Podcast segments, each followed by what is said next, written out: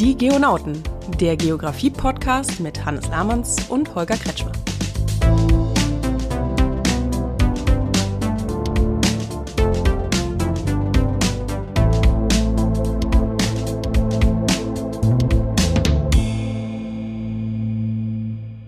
Hallo Hannes, wie ist es? Hi Holger, ja, ganz gut. Boah, du hast es irgendwie ultra warm hier drin. Hast du etwa die Heizung schon angemacht? Äh, selbstverständlich. Der Klimawandel schafft ja nicht alles. Tja, richtig. äh, apropos Klimawandel, ähm, bist du eigentlich schon gespannt auf die Klimakonferenz? Die COP28 meinst du in Dubai? Jo. Äh, nee, bin ich nicht. Äh, die fahren in die Wüste, um über das Klima zu reden. Das ist zwar ein schönes Bild manchmal bei Politikerinnen und Politikern, aber ähm, naja gut, äh, wenn die alleine in die Wüste gehen, braucht man sie da nicht hinschicken. Äh, warum heißt das eigentlich GOP und warum 28? Ich habe da auch äh, ziemlich lange drüber nachgedacht. Ich äh, musste es selber recherchieren, muss ich gestehen. Ich habe ganz lange gedacht, jetzt, äh, ich schäme mich ein bisschen, das hieße irgendwie COP für Kopenhagen und dass die 2028 da irgendwie so eine große Konferenz haben und darauf hinarbeiten. Aber es hieß ja vor zwei Jahren in Glasgow auch schon COP26. Da habe ich gemerkt, irgendwas kann nicht stimmen, dass dieses an, an diesem Gedankenkonstrukt. Also habe ich mich schlau gemacht. Das steht für 28th Conference of Parties und ist von United Nations Framework Convention on Climate Change. Kurz, in Anführungsstrichen, UNFCCC. Ganz korrekt müsste man ja dann sagen UNFCCC COP28 die sind echt krass von den United Nations. Die haben Abkürzungen. Da könnte ich mich jedes Mal scheckig lachen. Ja, richtig geil, ne? Aber immerhin keine Babysprache, wie manche unserer Gesetze. Hier, ich denke mal an dieses äh, gute Kita-Gesetz. Ja, so äh, UN gegen böser Klimawandel treffen, das äh, wäre auch irgendwie cool. Oder UN Prima Klimakonferenz. Aber 28 Mal getroffen, jährlich, seit 28 Jahren. Äh, dafür ist aber noch nicht so richtig viel dabei rumgekommen, oder? Also Prima Klima oder Prima Klimakonferenz finde ich es auf jeden Fall schon mal ein guter Name für unsere heutige Folge. Ja, 28 Jahre. Ähm, ja, sieht danach aus, oder? Aber COP ist doch eigentlich die Konferenz, von der in den Medien immer gesagt wird, dass sie länger läuft, weil man sich nicht einigen konnte und äh, dann irgendwelche Leute auf dem Podium sitzen, ganz erschöpft, äh, so ein bisschen glücklich, meistens zumindest, und sagen, dass dann doch irgendwie noch der große Wurf rausgekommen ist oder eben auch nicht, dass man ja manchmal kleine Schritte machen muss und man sich ja aber im nächsten Jahr wieder trifft und dann ganz bestimmt der große Wurf kommt oder ausbleibt. Naja, ich feiere deinen Sarkasmus, aber äh, wie man es nimmt. Also einerseits ja, ich finde es sehr frustig, äh, wenn man darüber nachdenkt, dass sie sich seit 28 Jahren jährlich treffen und dass es so lange dauert, bis irgendwelche sinnhaften Beschlüsse gefasst werden. Andererseits zeigt es aber auch, finde ich, wie lange schon die Fachleute dieses Thema auf dem Schirm haben. Und jetzt habe ich das Gefühl, dass es in den letzten Jahren eine viel größere mediale Aufmerksamkeit bekommen hat. Also ne, Klimawandel, ich glaube, das ist klar, ist in der Mitte der Gesellschaft angekommen. Das ist ein Thema, das nicht mehr wegzudenken ist. Und naja, zum Beispiel vor zwei Jahren in Glasgow, ähm, das war ja ein Riesenevent, über das groß berichtet wurde. Und ich glaube, das schafft schon ein gewisses Bewusstsein. Und ja, es, es tut sich auch was auf den Konferenzen. Also zum Beispiel 2015 war das ja auch im Rahmen dieser Weltklimakonferenz in Paris, also die COP21, wenn du so möchtest. Und da ist ja erstmals von allen Vertragspartnern quasi als Nachfolge für dieses Kyoto-Protokoll äh, beschlossen worden, dass wir alle versuchen, die Erderwärmung nach Möglichkeit auf 1,5 Grad zu begrenzen. Und das ist halt schon mal ein Meilenstein so gesehen. Das ist das Pariser Klimaabkommen, aus dem die USA unter Trump wieder ausgetreten sind. Aber vielleicht ist es auch ein spezieller Fall. Also, aber so richtig geklappt hat das mit den 1,5 Grad in diesem Sommer jetzt ja nicht, ne? Ja, gut. Äh, jetzt muss ich natürlich sagen, ein Hitzesommer alleine macht schon keinen Klimawandel. Äh, und die Erde ist flach. Mhm. das heißt, wir haben gar keinen Klimawandel, oder was? Fangen wir jetzt an, hier uns in die Klimaleugner-Reihe einzureihen. Oder? Ja klar, das sind alles Chemtrails, das ist alles Fake. Nein, äh, Spaß beiseite. In unserer heutigen Sendung äh, Prima Klima wollen wir das mal die anstehende Klimakonferenz zum Anlass nehmen, äh, genauer uns mal mit Klima und Klimawandel auseinanderzusetzen. Was ist eigentlich Klima? Was ist Klimawandel? Kann ich den direkt sehen oder irgendwie wahrnehmen? Oder ist das nur durch, durch indirekte Auswirkungen und Folgen sichtbar? Und worauf bezieht sich eigentlich dieses 1,5 Grad Ziel, das eingehalten werden soll, vielleicht doch nicht eingehalten werden kann? Ja, und da sind wir als WissenschaftlerInnen gefragt, damit unsere PolitikerInnen sich treffen können und auf fundierter Datengrundlage Beschlüsse fassen können, braucht es halt Leute wie uns, die sich damit auch auf einem professionellen Niveau auseinandersetzen. Und wir hoffen, dass wir auch gehört werden und dass auf Grundlage unserer Forschungen sinnhafte Beschlüsse auf dieser Klimakonferenz beschlossen werden können. Hören ist ein gutes Thema. Damit äh, hallo an alle die, die uns da jetzt zuhören da draußen. Nach unseren ersten Folgen, in denen wir eher so ein bisschen theoretisch konzeptionell unterwegs waren und auch in der Humangeografie äh, die Stadt zum Beispiel abgegrast haben in einem ersten Versuch und das für den Hannes natürlich alles total abstrakt war, als physischer Geograf, hat er versprochen, dass es heute ganz eindeutig wird. Wir sind in der physischen Geografie. Hallo, naturwissenschaftliche Perspektive auf unser Fach, wir erinnern uns. Da kann man alles messen und damit ist alles eindeutig. Und wie immer in der Wissenschaft gibt es bestimmt eine Definition, die total eindeutig ist. Nee, für euch Anthropomogel habe ich sogar mehr als eine äh, Definition mitgebracht, sondern direkt drei. Ja klar, ähm. ja, ja, genau, drei. mm, alles ganz eindeutig. Und eine davon ist wirklich nur zum Thema Klima. Aber da geht es halt schon los. Äh, wir brauchen die beiden anderen, um Klima etwas besser verstehen zu können. Und wir fangen mal ganz klein an. Ähm, soll es eigentlich morgen regnen? Hm, weiß ich nicht. Da müsste ich jetzt mal auf meine Wetter-App gucken. Aus dem Fenster geht ja nicht. Mein Büro hat ja kein Fenster. Nein, natürlich hat mein Büro ein Fenster. Das ist zwar klein, aber rausgucken kann man schon. Die Aussicht ist Bombe. Wir werden euch da mal ein paar Bilder auf äh, Instagram bei den Geonauten hochladen. Da könnt ihr mal sehen, äh, wie das hier so aussieht und wie schön mein Ausblick aus dem Büro ist. Also Domblick ja, fast. Also die Richtung stimmt. Ich wollte gerade sagen, die Richtung stimmt ja schon mal, ne? Ja, und eine gute Verkehrsanbindung, aber ich will nicht zu viel verraten. Äh, zurück zum Thema. Wetter-App. Äh, ja, die sagt uns was über das Wetter. Ja, brauchst jetzt auch gar nicht konkret für morgen nachschauen, aber da sind wir schon beim ersten Begriff, den ich klären möchte. Nicht App, sondern Wetter. Denn du schaust ja nicht in deiner Klima-App nach, sondern in deiner Wetter-App. Ähm, mit anderen Worten, Wetter ist der Zustand der Atmosphäre jetzt. Gerade hier. Bei uns vor der Tür. Ganz genau. Wetter ist definiert als Zustand der Atmosphäre zu einem bestimmten Zeitpunkt an einem bestimmten Ort. Also wenn du rausschaust, ähm, ja, was sagt die Wetter-App für Köln? Was sagt dein Auge, wenn du rausschaust? 23 hm, Grad Niederschlagswahrscheinlichkeit 0%. Anfang November? Ah, da stimmt irgendwas nicht. Okay, ich gebe zu, meine Wetter-App steht noch auf Juni. Das bringt mich besser durch den Herbst. äh, nee, Nee, es sind natürlich 10 Grad weniger und äh, regnen soll es auch.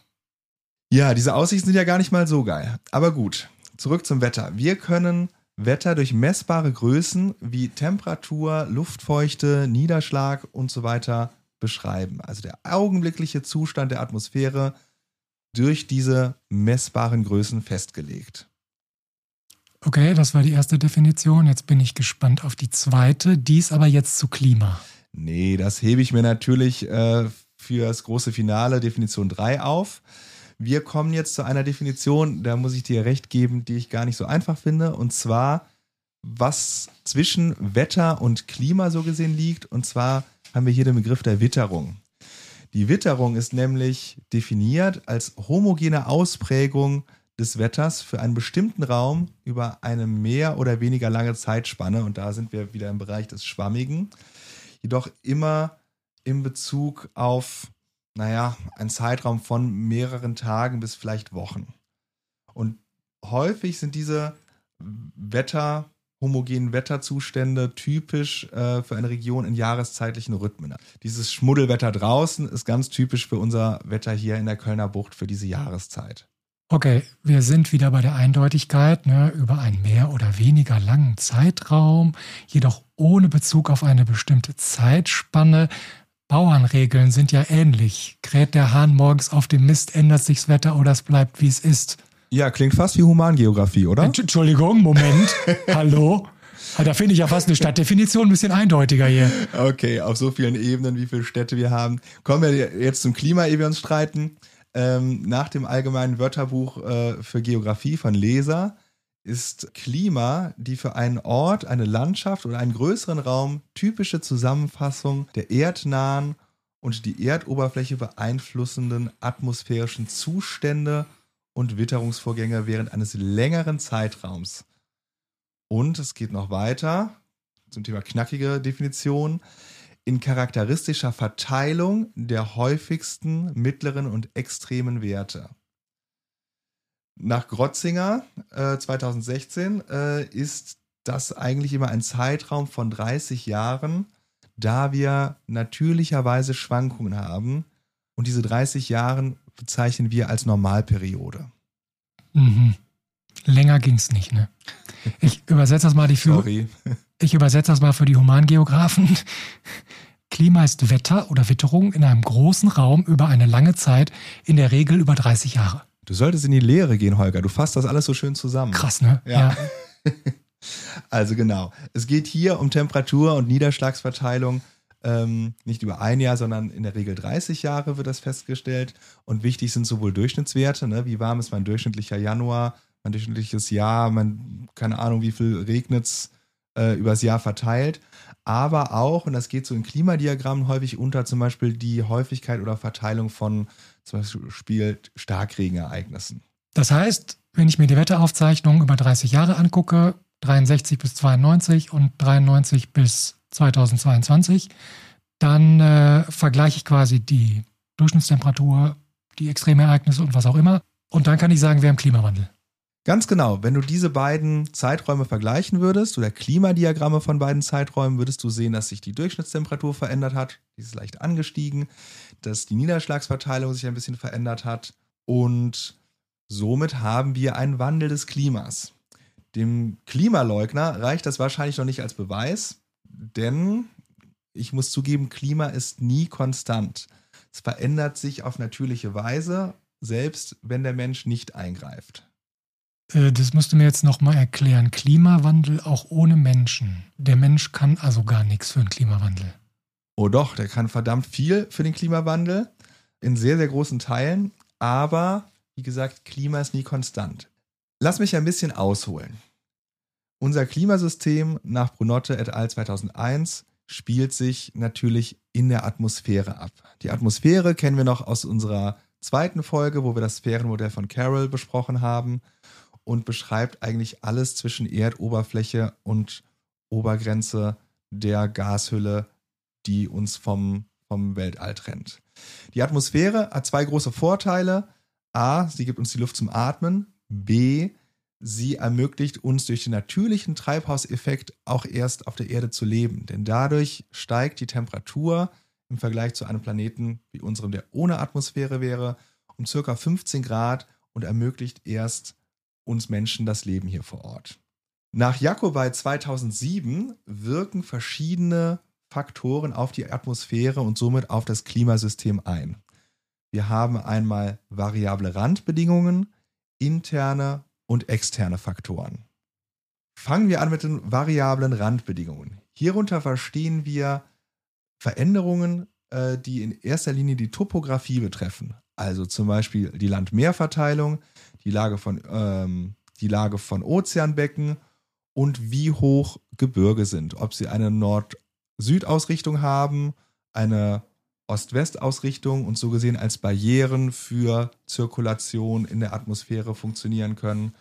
Oder ein weiteres Beispiel ist die Vereisung der Polkappen. Wie groß sind die Flächen, die vereist sind? Das spielt eine große Rolle für die Albedo, die Rückstrahlung aber auch für die thermohaline Zirkulation, also wie Meeresströmungen funktionieren. Okay, das sind die variablen Randbedingungen. Die verändern sich aber jetzt ja schon relativ langsam. Also die Rocky Mountains sind ja jetzt nicht über Nacht in den Himmel gewachsen. Ganz genau. Die Veränderungen des Klimasystems durch die variablen Randbedingungen spielen sich in Zeiträumen ab, die wir als Menschen kaum erfassen können aber erdgeschichtlich haben sie unser Klima natürlich massiv beeinflusst. Etwas anders sieht es aus mit dem zweiten Punkt, den externen Einwirkungen. Und hierunter verstehen wir alle Faktoren aus dem Erdinneren, sprich zum Beispiel Vulkanausbrüche, und Faktoren aus dem Weltall. Da haben wir zum einen die Sonnenaktivität und zum zweiten die sogenannten Erdbahnparameter. Die Sonnenaktivität messen wir in der sogenannten Solarkonstante, also die durchschnittliche Strahlung, die an der Oberfläche unserer Atmosphäre aufkommt. Und die beträgt im Mittel 1367 Watt pro Quadratmeter. Oh, oh, oh, ich wittere die Notwendigkeit von physikalischen Grundkenntnissen. Watt pro Quadratmeter. Liebe Zuhörerinnen und Zuhörer, willkommen in den Naturwissenschaften. Ganz genau, jetzt wird es wissenschaftlich. ähm, ganz ohne Physik kommen wir beim Klima nicht aus, leider. Der Begriff der Solarkonstante, jetzt wird es aber schon wieder komplizierter, ist aber insofern irreführend, da die Aktivität und so gesehen die Intensität der Strahlung der Sonne eben nicht konstant ist, sondern die schwankt. Also wir verzeichnen Zyklen, Aktivitätszyklen der Sonne, die sich in der Solaraktivität ausdrückt und die man zum Beispiel an den Sonnenflecken beobachten kann. Da gibt es einen Zyklus, den sogenannten Schwabe-Zyklus, der ist alle elf Jahre. Man fasst den häufig zusammen in den Hale-Zyklus, dann sind das 22 Jahre. Aber es gibt auch Phasen, in denen die Sonne stärker oder schwächer ist. Zwei weitere Zyklen, so einmal 80 bis 90 Jahre, einmal so 200 Jahre. Ich sehe schon, das ist alles ganz eindeutig in der physischen Geografie. Elf Jahre, dann so 80 bis 90, dann mal 200. Vorhin hatten wir 30. Da ist ganz schön was zu merken, glaube ich. Genau, es ist ein riesiges Puzzle, das wir entschlüsseln müssen, um das Klima zu verstehen. Zweiter Punkt, ganz kurz angerissen, nicht nur die Aktivität der Sonne hat Zyklen, auch die sogenannten Erdbahnparameter, also wie sich die Erde konkret um die Sonne dreht, sind nicht konstant. Die Erde beschreibt in der Erdrevolution, also der Kreisbewegung um die Sonne, keinen richtigen Kreis. Das ist eher so ein bisschen so eine Ellipse. Und diesmal ein bisschen mehr gestreckt, mal ein bisschen ähnlicher einem Kreis. Das nennt man die Exzentrizität der Erdbahn. Dann gibt es noch die Neigung der Erdachse, also ob wir 23,5 Grad Schräge haben, das schwankt so zwischen 21 Grad und 25 Grad, also die Schiefe der Ekliptik oder Obliquität und zuletzt noch die Präzision, also in welche Richtung sich diese Neigung generell orientiert. Und das sind alles Zyklen, diese drei Zyklen mit Amplituden von 20.000 bis 100.000 Jahren Dabei möchte ich es jetzt auch erstmal belassen. Nenn mich verrückt, aber 20 bis 100.000 Jahre sind für meine Lebensspanne jetzt nicht so richtig relevant. Äh, es sei denn, du wärst gerade bei den Biochemikern vorbeigegangen und hast irgendwie den Schlüssel für ewiges Leben geklaut. Kann man sagen, dass die externen Einwirkungen eher sehr klein sind und immer hin und her pendeln, wenn du von Zyklen sprichst? Ganz genau. Wie gesagt, wir haben eine Vielzahl von Zyklen, die sich überlagern, von elf Jahren bis 100.000 äh, Jahren. Und die machen in Summe in der Regel Unterschiede von 0,1 bis 0,2 Grad Durchschnittstemperatur, vielleicht noch so ein kleines bisschen mehr. Anderer Punkt, externe Einwirkungen aus dem Erdinneren. Vulkanausbrüche können durchaus sehr starke Schwankungen in der Atmosphäre hervorrufen im Klimasystem. Also zum Beispiel durch große Mengen Asche kann die globale Temperatur, die Durchschnittstemperatur für ein, zwei Jahre, vielleicht auch länger, durchaus um 0,5 Grad bis 1 Grad herabgesetzt werden. Es gibt das Jahr, das sogenannte Jahr ohne Sommer äh, 1816 oder etwas weniger dramatisch und in jüngerer Zeit der Ausbruch des Pinatubos in den 90ern. Pinatubo. Das ist der einzige Vulkanausbruch aus der Vergangenheit, den ich mir merken kann. Pinatubo. Egal, äh, also Sonnenaktivität, jetzt Vulkane. Ich dachte, wir reden hier übers Klima oder wird das jetzt ein physisch-geografischer Rundumschlag? Okay, okay. Ich, ich versuche mich wirklich aufs Klima zu beschränken, aber ich finde, es zeigt ganz gut, wie komplex unser Klimasystem wirklich ist. Um das zu erklären und zu verstehen, muss man wirklich genau hinschauen und so sehr wir uns Mühe geben, wir haben auch bei weitem immer noch nicht alles verstanden, alle Zusammenhänge und alle einzelnen Faktoren erkannt. Das ist leider super anstrengend und wer hat heutzutage schon Lust auf anstrengend? Deswegen funktioniert es auch, denke ich, so gut, ähm, dass Populisten es im Moment so leicht haben, einfache, in Anführungsstrichen, Wahrheiten zu präsentieren oder alternative Fakten. Meistens sieht es so aus, dass unsere Welt einfach nicht einfach und unkompliziert ist. Deswegen, wir brauchen genaues Hinschauen, um all diese einzelnen Aspekte zu erfassen. Da gibt es kein einfaches Ja oder Nein. Mancher mag ja auch sagen, dass sich die Wissenschaft da vielleicht in den letzten Jahrzehnten da nicht unbedingt mit Ruhm bekleckert hat, was so die Einfachheit der Kommunikation betrifft. Das ändert sich ja gerade ein bisschen, wenn man mal so durch die sozialen Medien rutscht. Aber zurück zum Klima. Also variable Rahmenbedingungen und externe Faktoren wirken auf unser Klimasystem ein. Und dann? Dann gibt es noch die internen Wechselwirkungen, also die gegenseitige Beeinflussung von verschiedenen Komponenten des Klimasystems.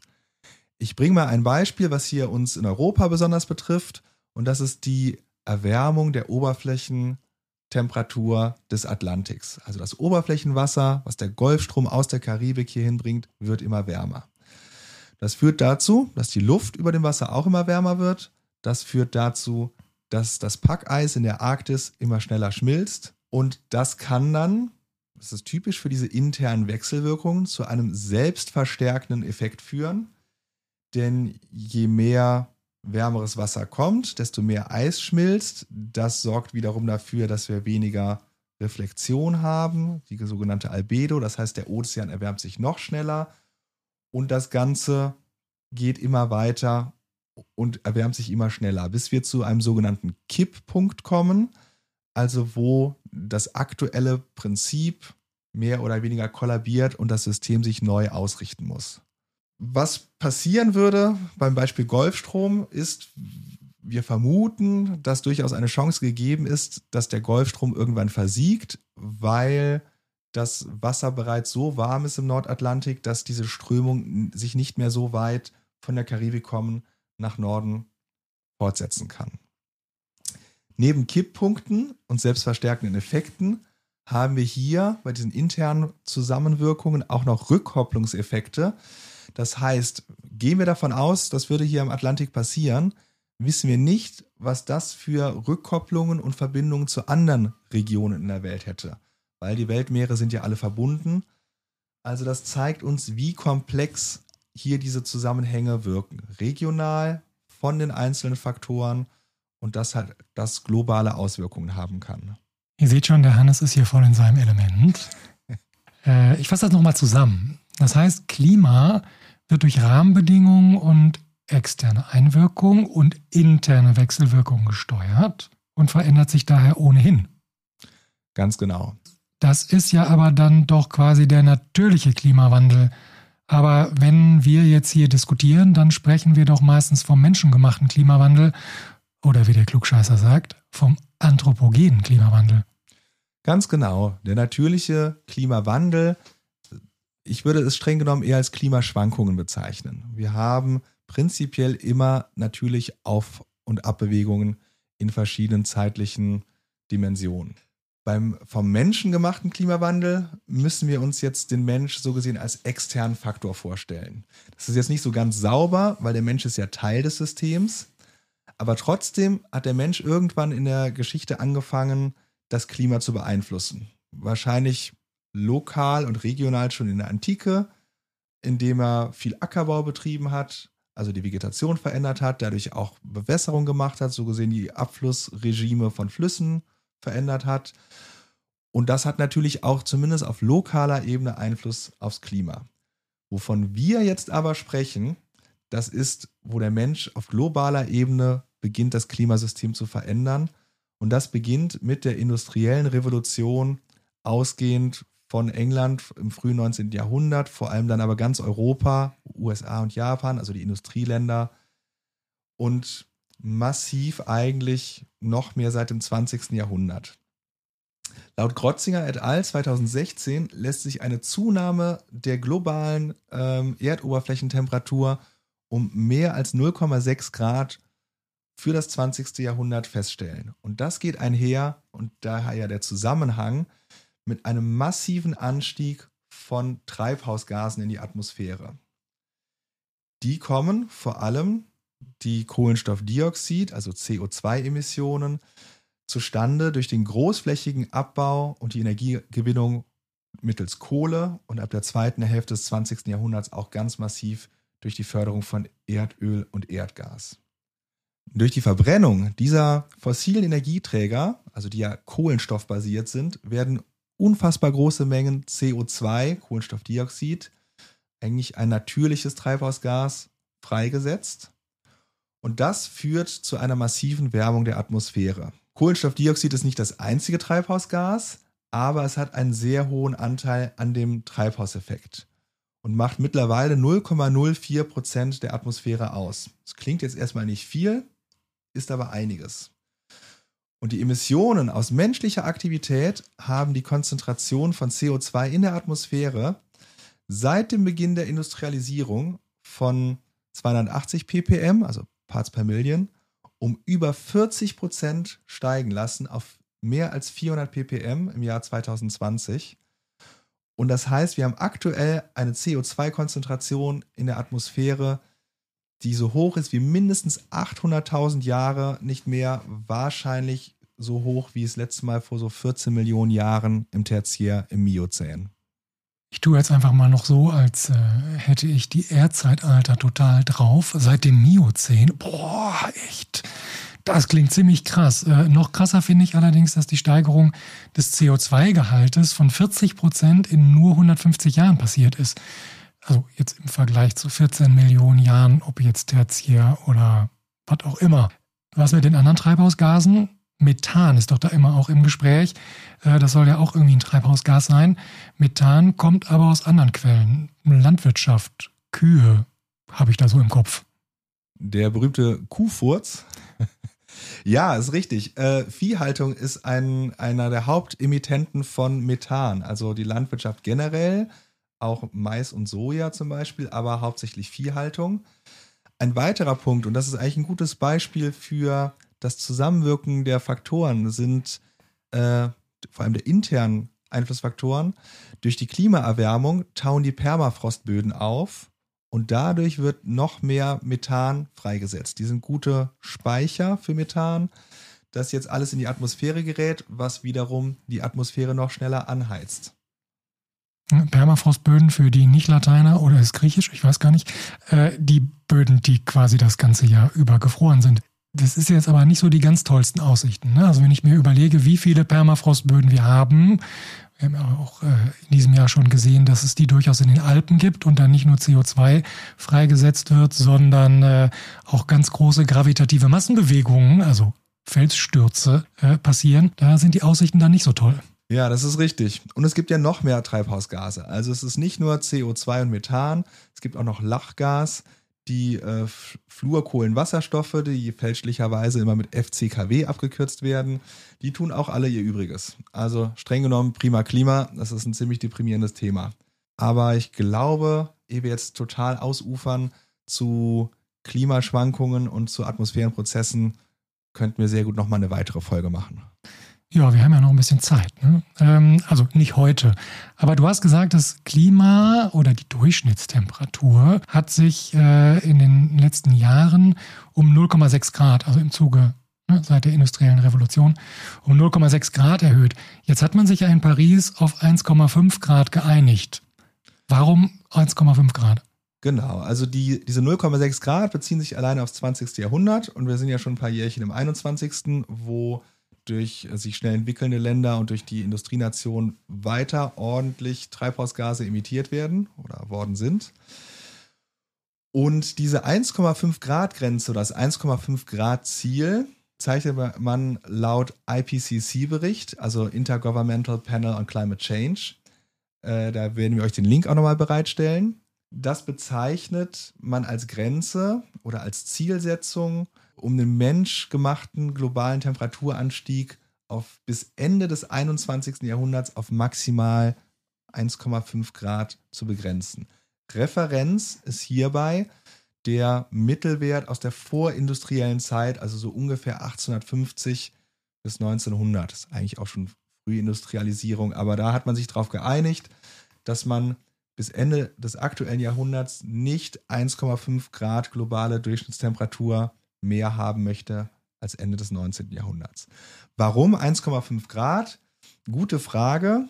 Ähm, es ist so gesehen ein Gedankenspiel, was man hofft, mit großen Anstrengungen noch halten zu können und was im Vergleich zu dieser gedachten, befürchteten 2 Grad globalen Erwärmung die möglichen Risik Risiken für die Menschheit deutlich reduzieren würde. Also all das, was auf uns eh schon zukommt, in abgemindertem Maße im Vergleich zu 2 Grad Erwärmung. Sprich Dürren, Meeresspiegelanstieg und das Überschreiten von zahlreichen dieser potenziellen Kipppunkten im Klimasystem. Und das, ja, so viel können wir wissen, das ist durchaus in der Lage, unkontrollierbare weitere Kettenreaktionen auszulösen. Mir soll noch mal einer sagen, die Humangeografie wäre kompliziert. Ähm, ich fasse das nochmal zusammen. Ja, bitte. War ja jetzt doch ein bisschen länger und viel Input. Also, wir haben natürlich einen Klimawandel. Ja, der wird beeinflusst durch die variablen Rahmenbedingungen, externe Einwirkungen und interne Wechselwirkung. So ist es. Dann haben wir einen anthropogenen Einfluss auf das Klima. Und da sind sich 99 Prozent der Wissenschaftlerinnen und Wissenschaftler einig. Die industrielle Revolution ist quasi der Ausgangspunkt und die Verbrennung von fossilen Energieträgern, so wie Kohle und Öl, die haben dazu beigetragen, dass die CO2-Konzentration in der Atmosphäre steigt. Dadurch erhöht sich der Treibhauseffekt und langfristig kommt es dadurch zu einer Erwärmung der Atmosphäre. Genau. Neben vielen Faktoren ist ja eigentlich der große Punkt die Verbrennung von fossilen Energieträgern. Das ist der Hauptpunkt, der unsere Klimaerwärmung aktuell oder den anthropogenen Klimawandel vorantreibt. Die Erwärmung lässt sich messen. Es gibt messbare Parameter wie Temperatur zum Beispiel, aber auch Extremereignisse, die man schon langjährig beobachtet und daraus kann man, die 30 Jahre, die am Anfang schon mal fielen, quasi gucken, ob sich diese Durchschnittstemperatur ändert. Zusätzlich führt unser Wirtschaften, zum Beispiel in der Landschaft, zu einer Steigerung von Treibhausgasen, von anderen, Methan zum Beispiel. Und der Treibhauseffekt wird weiter angeheizt. Und dann haben wir immer noch die selbstverstärkenden Prozesse, wie zum Beispiel durch die Permafrostböden. Das heißt, dadurch, dass das Klima wärmer wird, gibt es quasi selbstverstärkende Effekte. All das hat bereits zu einer Erhöhung der Temperatur im 20. Jahrhundert geführt von 0,6 Grad und wird es wahrscheinlich auch noch weiter tun. Ganz genau. Ob wir diese 1,5 Grad bis Ende des Jahrhunderts, ob wir diese Grenze halten können. Es wird auf jeden Fall ambitioniert, ja. Aber da setzt jetzt ja die COP28 an, also die United Nations Framework Convention on Climate Change. 28th ähm, Conference on Parties, UNFCCC COP28. Ganz griffig und kurz, ja. Genau, und die findet ja äh, dieses Jahr im klimaneutralen, aber sonnenreichen und damit die Hoffnung des grünen Wasserstoffs äh, unterstützenden äh, wunderschönen Land der Vereinigten Arabischen Emirate in Dubai statt. Ja, und ich habe mich gefragt, was denn äh, tatsächlich das Ziel dieser Konferenz sein soll. Wir erinnern uns, vergangene Konferenzen haben das 1,5 Grad Ziel festgelegt, haben geregelt, Glasgow, dass reichere Länder für Klimaschäden in ärmeren Ländern aufkommen sollen mal so ein bisschen reduziert. Und ich habe mal recherchiert. Die Zielsetzung ist es, einen pragmatischen, realistischen und lösungsorientierten Ansatz zu bekommen, um transformative Fortschritte für das Klima und jetzt kommt's, ein kohlenstoffarmes Wirtschaftswachstum zu ermöglichen. Jetzt mal ganz ehrlich, setzen wir da noch energieoffen dahinter, dann müssen wir da nicht unsere Steffi Lemke, die Umweltministerin, hinschicken, sondern eher unseren Herrn Lindner von der FDP. Ja, deswegen auch kein Tempolimit, ne, dass er auch schneller hinfahren kann. Ja, ich befürchte ja, dass er fliegt. Gut, muss man sagen, Dubai ist jetzt von vielen Menschen gut erreichbar, äh, aber äh, auch der Leiter der Konferenz, Sultan Ahmed Al-Jabbar, ist ja jetzt nicht nur Leiter der Klimakonferenz, sondern auch Vorsitzender der Abu Dhabi National Oil Company. Das kann jetzt total zukunftsweisend sein, weil ja die Ölkonzerne sich überlegen müssen, was sie machen, wenn sie kein Öl mehr haben. Das kann aber auch echt rückwärtsgewandt sein. Ja, bei allem Optimismus äh, und äh, unter, ja, Begeisterung, dass die Leute reden, dass, dass die Politik Sachen versucht zu ändern. Wenn ich das mir jetzt mal so anschaue, ich muss das erstmal sagen lassen, Holger. Ähm, für heute reicht es mit dem Klima und Klimawandel. Mach doch einfach mal die Heizung heute aus. Mir ist warm genug hier. Aber in Kürze werden wir äh, mehr nochmal zur Atmosphäre, vielleicht auch zur Klimakonferenz und Klimawandel machen. Und die nächste Folge ist definitiv wieder eher was für Anthropomuggel. Ich freue mich auf die nächste Woche. Ja, auch von mir eine schöne Woche äh, an alle da draußen, die heute zugehört haben. Und wenn ihr mal sehen wollt, unter welchen professionellen Bedingungen wir diesen Podcast hier produzieren, dann schaut tatsächlich einfach unter den Geonauten auf Instagram vorbei. Da werden wir euch mal ein paar Fotos hochladen. Nicht nur von meinem schönen Ausblick, Domrichtung, wir sprachen davon, sondern äh, auch von unserem professionellen Studio hier. Für alle, die uns Feedback geben möchten, sei an dieser Stelle noch gesagt, wir sind tatsächlich mittlerweile per E-Mail zu erreichen, also ganz klassisch, altmodisch, unter geo-nauten.uni-köln mit oe.de. Euch eine schöne Woche, bis dahin, alles Gute. Ciao.